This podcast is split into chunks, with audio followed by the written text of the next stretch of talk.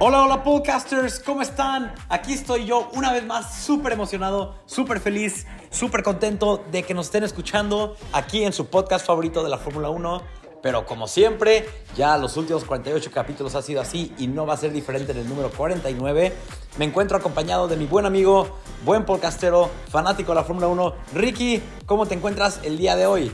Hola, hola podcasters, ¿qué tal? Fons? Estoy feliz, estoy contento, estoy entusiasmado del gran resultado que tuvimos en la carrera de Mónaco de este fin de semana, porque como ya todos lo sabrán, porque las redes se atascaron de esta noticia, Sergio Checo Pérez ganó en Mónaco.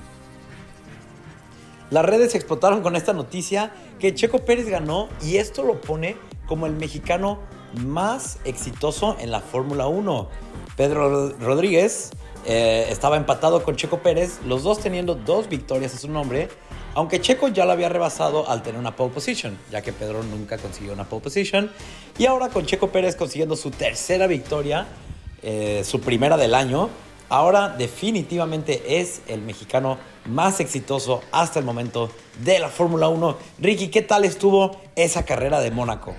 Ya, antes de seguir, ya que dices de Pedro Rodríguez, cabe destacar que en esta carrera Checo tenía un casco precioso en honor a Pedro Rodríguez, un casco gris, ah, muy, muy elegante para mi gusto, me gustó muchísimo.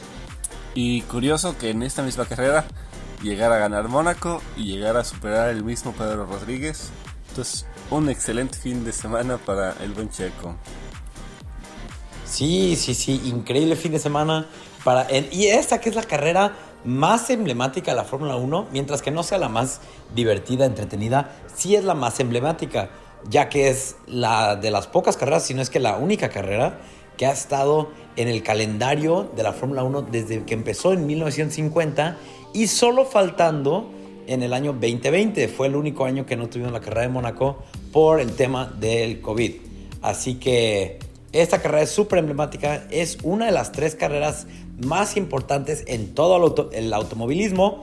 Las otras dos siendo de categorías diferentes, la Indy 500, que es curiosamente corrido en el mismo fin que, que Mónaco, y también a las 24 horas de Le Mans. Entonces sabemos que son tres categorías súper diferentes, pero quien logre ganar estas tres carreras se le considera que gana la triple corona del automovilismo y que es considerado uno de los mejores. Hasta el momento, solo una persona tiene la triple corona y es el papá de uh, Hill, de Damon Hill. su papá Phil Hill.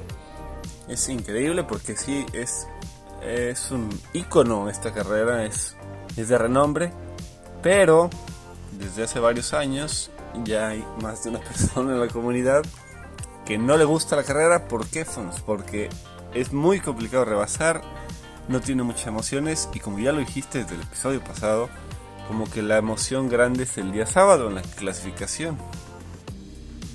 Sí, ya que esta es una pista callejera, no es la única pista callejera que tenemos, pero sí es la pista callejera más antigua, por lo tanto siento que esta pista fue diseñada con los coches que se corrían en 1950, que eran coches mucho más pequeños, mucho más angostos, mucho más, ah, quiero decir, lentos. Por lo tanto, las rectas que no son largas, cuando vas en un coche más lento, pues tienes más tiempo para alcanzar a tu contrincante, rebasarlo, intentar algo.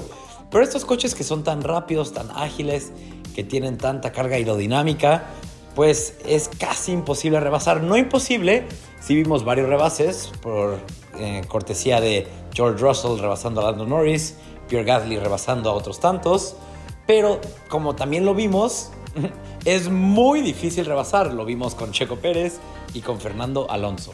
Sí, muy complicado. Fernando Alonso sobre todo, que estrenó su, su tren, su expreso de Mónaco, que no va a pasar a nadie, a nadie, a nadie.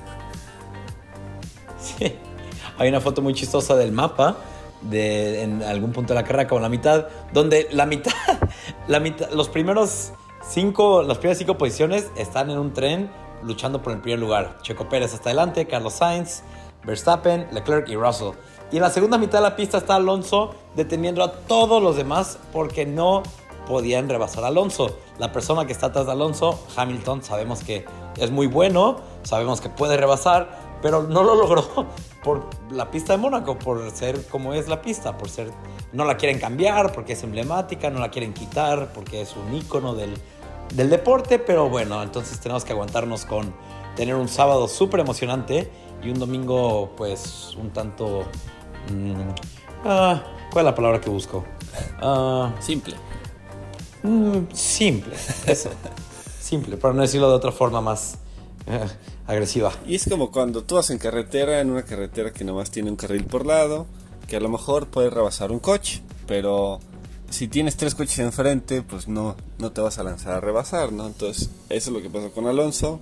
Él no, no dejó pasar a Hamilton, entonces el de atrás tenía que esperarse y se esperó y se esperó y se esperó.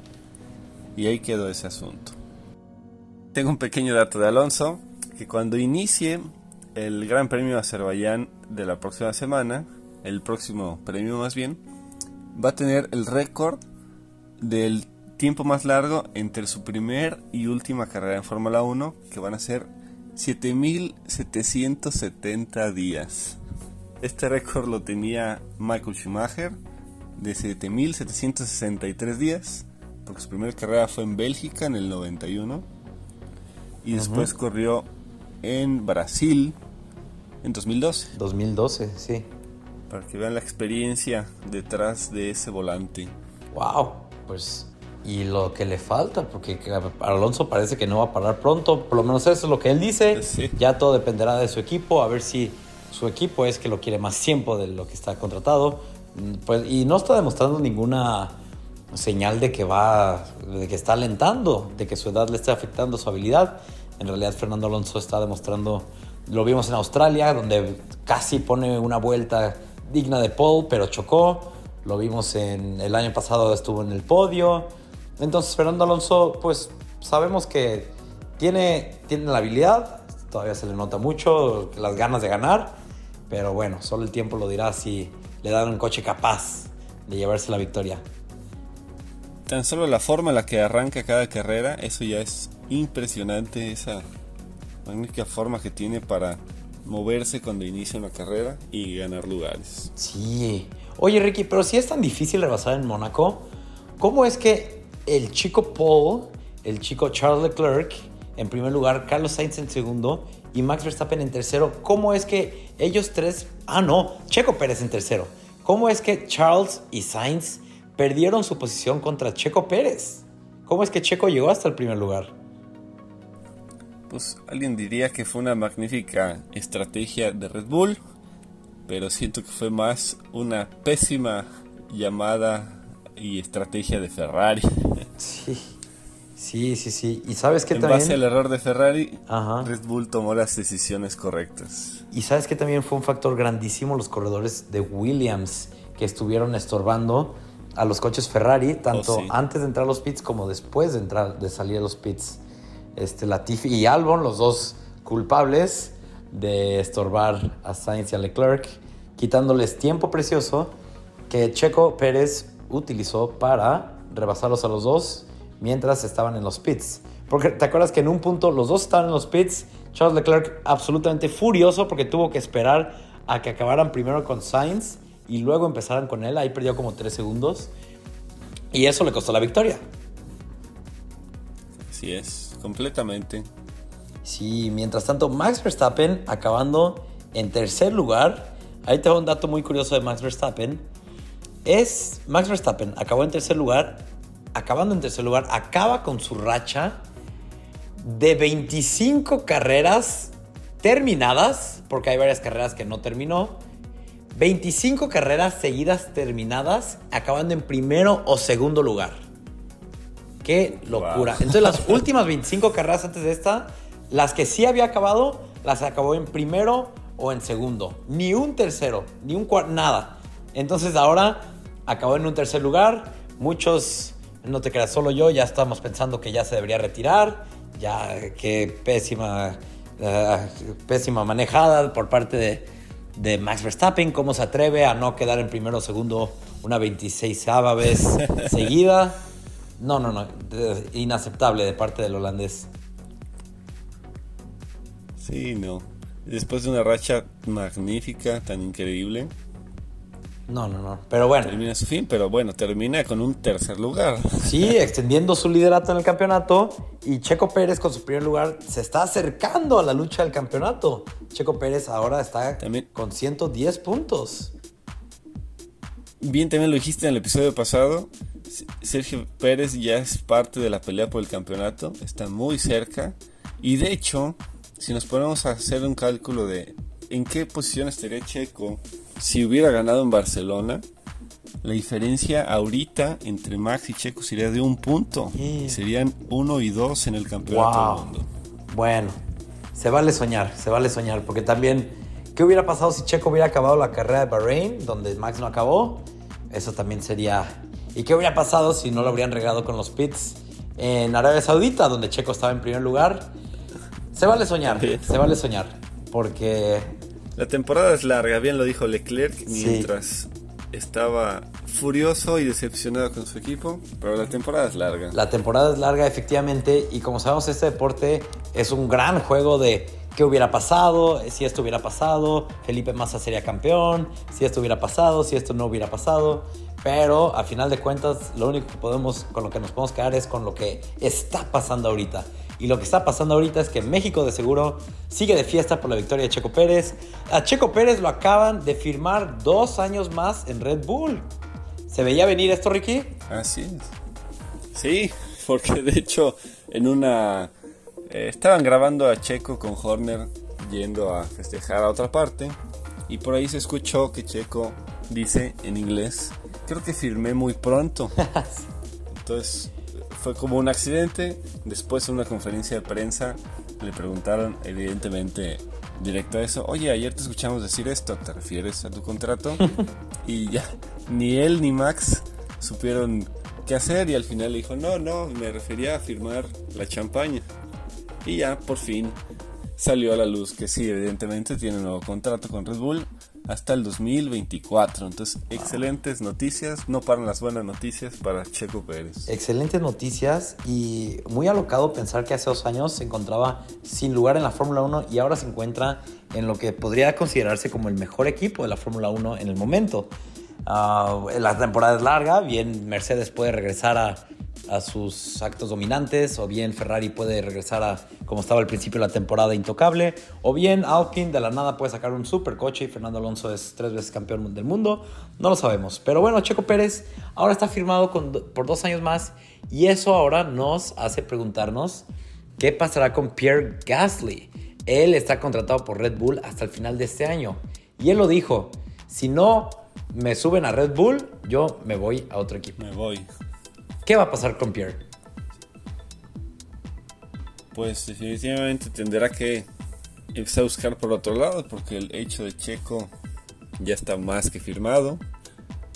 Pero ¿a dónde se irá? ¿Qué opciones le queda? ¿Será el lugar de Danny Rick en McLaren? o Fernando Alonso en Alpine si es que deciden no extender su contrato, no sabemos. Danny Rick en Alpine se me hace muy probable porque Danny Rick, ah bueno, no tan probable porque McLaren también están buscando hacia atraer un mercado americano con el corredor de IndyCar Colton Herta. Ya de hecho tiene programado varias pruebas eh, prácticas de la Fórmula 1 para manejar el coche McLaren para ver si Danny Rick sigue dando los resultados que está dando, que son pésimos para atrás. Este, yo ya, ya se está. El rumor en el aire es que Danny Rick está contratado hasta 2023, pero si sigue dando estos resultados, lo más probable es que los suelten antes de su contrato, porque si hay unas cláusulas que puede el, contratar, el contrato ser terminado con, con anticipación. ah, si llegan a suceder ciertas cosas, no sabemos cuáles son esas cosas, pero se creen que son que si no está dando buenos resultados, van a terminar el contrato y van a buscar a alguien más. Y aunque a mí la verdad, a mí me encantaría ver, ya que tocaste el tema de McLaren, a un mexicano que por cierto quedó en segundo lugar en la Indy 500, en tomar ese lugar de McLaren. La veo complicada, pero él sigue dando buenos resultados y es Patricio Howard. Patricio O'Ward, increíble. Yo no vi la Indy 500, solo vi el video de la última vuelta, donde Pato intenta llevarse el. intenta rebasar al primer lugar ex corredor de la Fórmula 1 Marcus Ericsson, que no encontró, no encontró nada de éxito en la Fórmula 1 y lo está encontrando en IndyCar. Muchas felicidades por él. Este, varios corredores de Fórmula 1 están encontrando éxito en la, en la IndyCar. Por ejemplo, um, Takuma Sato hace dos años.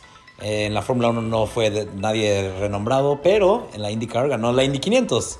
Romain Grosjean ya ha ganado carreras en la Indy 500 también, se ha llevado pole positions. Y ahora Marcus Ericsson. Muchas felicidades por ellos, corredores de la Fórmula 1. Qué bueno que se llevaron su talento a otra categoría y están demostrando por qué es que llegaron a la Fórmula 1, porque son super corredores. Y sí, Pato Ward, un segundo lugar muy bueno, muy, muy bueno, muy respetable. A mí también me gustaría verlo, pero creo que por esa por el, el- el antojo de traer al mercado americano a la Fórmula 1. La Fórmula 1 es un súper, súper, súper, es una máquina de dinero. Y bueno, el Estados Unidos es un súper mercado. Creo que por eso se irían más por Colton Herta que por el mexicano Patricio O'Ward. Sí, seguramente sí. Pero solo el tiempo lo dirá. Vamos a ver qué pasa. ¿Tú qué crees que pase con Danny Rick y con Pierre Gasly? Pues mira, la verdad que Danny Rick, eh, si sigue como, como ha estado manejando, sin duda pienso que McLaren va, va a terminar ese contrato. No le conviene, no, pues no, definitivamente no le va a convenir. Es una lástima por Danny Rick, porque es un excelente piloto. Y Pierre Gasly, eh, pues no sé si le vaya a convenir meterse a otro equipo, digamos, chico o mediano, porque Alfa Tauri realmente tiene muy buen desempeño. Sí. Tendrían que ver que quién se retira o quién deja su lugar para ver si le conviene o no y decidir si, si, se, si se tienen que mover de equipo, ¿no? La veo Sí. complicada para los dos. La mejor opción de Gasly obviamente era Red Bull. Ahorita está muy claro que, que no tiene lugar ahí en Red Bull. Que no va por ahí, sí. Sí. Y Daniel, eh, Danny Rick, hasta por su edad, no sé si ya está pensando inclusive en el retiro. Tal vez estén pensando en irse a la IndyCar a buscar éxito por allá. Pero sí. O en la Fórmula E. O la Fórmula E, uy, bueno, la Fórmula E. Los corredores de la Fórmula 1 que se han ido a la Fórmula E no han tenido el mismo éxito. O bueno, no te creas, sí tenemos a Sebastian Buemi, dos veces campeón de la Fórmula E, que llegó a correr con Toro Rosso, ahora Alfa Tauri. Ah, Jean-Eric Verne también llegó a correr en la Fórmula 1, campeón de la Fórmula E. Ah, Pascal Wehrlein ha ganado carreras. Stoffel Van Dorn también ha ganado carreras en la Fórmula E. Corredor de, ex corredor de McLaren, muy bueno. Bueno, creemos porque nunca encontró el éxito que buscaba en la Fórmula 1. Pero sí, eh, ya veremos qué pasa con, con, con Danny Rick, porque también puede intentar hacer una Valtteri Bottas. Ir a un equipo pequeño, apostarle todo a eso y eh, intentar, intentar elevar el equipo y buscar el éxito con ellos. A Valtteri Bottas no le ha ido nada mal. Increíble lo que hace Valtteri Bottas. Y, y recordando a estos pilotos que han sido consistentes toda la temporada 2022, nuevamente George Russell obtiene un quinto lugar. Sigue con su racha de no bajar del quinto lugar en lo que va del año. Yo sigo tan confundido de cómo es que a Lewis Hamilton está yendo tan mal comparado a George Russell. Sabemos, esto ha pasado antes, en 2014, Sebastián Vettel, recién coronado campeón del mundo, le ganó Danny Rick. Danny Rick en su primer año con Toro Rosso, ah, no, con Red Bull, lo subieron a Red Bull, le ganó. Este, Charles Leclerc le ganó también a Sebastián Vettel en su primer año en Ferrari. Este año lo estamos viendo con George Russell, su primer año en Mercedes, ganándole a Lewis. Yo estoy impactado, no sé tú cómo estés con esto, Ricky. La verdad que sí, es algo que eh, pues no lo esperabas. O sea, sabías que Russell era muy bueno, pero no esperabas que empezara ganándole tan cómodamente, con esa consistencia siempre arriba. Hamilton ha tenido muy mala suerte. Inclusive, digamos, el- los primeros cinco lugares del campeonato, o los que son posibles eh, competidores al título, es Verstappen, Leclerc, Pérez, Russell y Sainz. O sea, no sé qué tan factible sea que Russell pueda competir, pero ahí metido entre Pérez y Sainz. En realidad, qué locura. Yo estoy muy feliz. Yo, yo soy un gran fan de Russell. Me, me da mucho gusto que, vaya, que le vaya muy bien. Después de tres años de estar en coches mediocres, de mediocres a malos. este, me da mucho gusto, me da mucho gusto verlo, verlo proliferando de esta forma, siendo el más consistente de la parrilla hasta el momento, no saliendo de los top 5 lugares en un Mercedes que para nada es parecido al Mercedes del año pasado. Y lo mismo pasa con Norris, que va debajo de Hamilton, a solo dos puntos de Hamilton en el campeonato del mundo. Y de lo que más contraste le da a la situación que está pasando Danny Rick. Wow. Eso es. Se me hace muy alocado pensar en eso, pero sí, Ricky, es el mundo en el que vivimos, el mundo post-COVID, donde los, la nueva generación le está ganando a la vieja generación de una forma cómoda y rotunda. Entonces, solo, pues, ¿qué? ¿Qué queda? Pues ya, para los otros, a los, a los grandes, solo les queda pensar en el retiro, pensar en cambiarse a otra categoría o pensar en hacerse comentaristas de la Fórmula 1. Toquemos rápidamente el tema de, del inicio de la carrera. No recuerdo, bueno, más bien sí recuerdo cuál fue la última carrera que vi así, en la que no hubo un standing start, es decir, que se acomodaran en su lugar de la parrilla para arrancar todos a la vez. La última vez que vimos algo así me parece que fue en la famosa Bélgica, Oh, la... la carrera de cuatro horas de nada. Cuatro horas para tres vueltas detrás del safety car. Así es. Pero esta vez no hubo. Salieron de, de, Hicieron su Formation Lab, bandera roja, salieron de los pits. Y cuando salieron, el, el marcador, digamos, decía que ya llevaban dos vueltas. Uh -huh. O sea, ya habían iniciado la carrera. Sí. Sí, y luego decidieron, ya por la duración que había tenido el, el evento, decidieron acabar la carrera por tiempo, ya no por vueltas. Ahí por la vuelta 30 y. no me acuerdo cuál, 30 y algo. Decidieron cambiar el marcador en vez de, tiempo, de vueltas, un tiempo, una cuenta regresiva, que cuando llegara a cero, quedaba una vuelta más. Entonces, el marcador llega a cero, a cero segundos. Eh, tienen que cruzar la línea y hacer una última vuelta. Y ahora sí, es el final de la carrera. Y es lo que vimos este fin en Mónaco. Así es. Y tú, ah, yo te pregunto a ti, Fons. ¿Tú crees que si hubieran arrancado estáticos, hubiera habido un cambio en el resultado de la carrera? Uy, yo creo que más, tal vez al, um, al frente de la parrilla, tal vez no tan drástico el cambio, pero yo creo que sí hubiera habido una gran carambola en la parte de atrás, porque el frenado a la vuelta 1 es un frenado muy fuerte y, sí. y pues estos, estos coches con estas llantas nuevas que son, que son de 18 pulgadas, pues no creo que. Creo que no hemos tenido una, una carrera mojada aún con estas llantas. ¿O sí? No, ¿verdad? Mm, creo que no, no. No, entonces yo siento que muchos corredores no hubieran podido medirla bien y hubieran tenido una carambola grandísima en la vuelta 1. Yo creo que fue una buena idea no haber empezado de esta forma. Entonces, esa es mi opinión. No sé qué pienses tú. Sí, yo creo que sí pudo haber habido algún cambio arriba. Quién sabe, porque seguramente hubieran sido más cuidadosos, pero estoy seguro que si hubiera habido por lo menos un accidente. Sí. Entonces, eh, pues sí es un factor. Esto que hayan decidido como decidieron que se llevara a cabo la carrera, porque yo me desperté, desayuné, limpié, barrí, me volví a dormir y volví a ver la carrera y estaba ni siquiera arrancaba, ¿no? Entonces to tomó un buen rato ver a los coches en acción. Sí. A fin de cuentas, pues bueno, es Mónaco, ya. Es Mónaco con lluvia. Sí. Entonces era de esperarse, ¿no? Sí, sí, sí. Pero bueno, al final de cuentas nos dieron un resultado que nos gustó mucho, nos encantó, estamos felices celebrando, mandándole mensajes a Checo de celebración. Sabemos que él sigue posiblemente crudo después de tanta celebración, después de tanta celebración por haber firmado, firmado un nuevo contrato y llevarse la corona de Mónaco. Sí, así es. También algo sorprendente, el choque de Mick Schumacher, el Uy. cómo se partió el coche. Sí.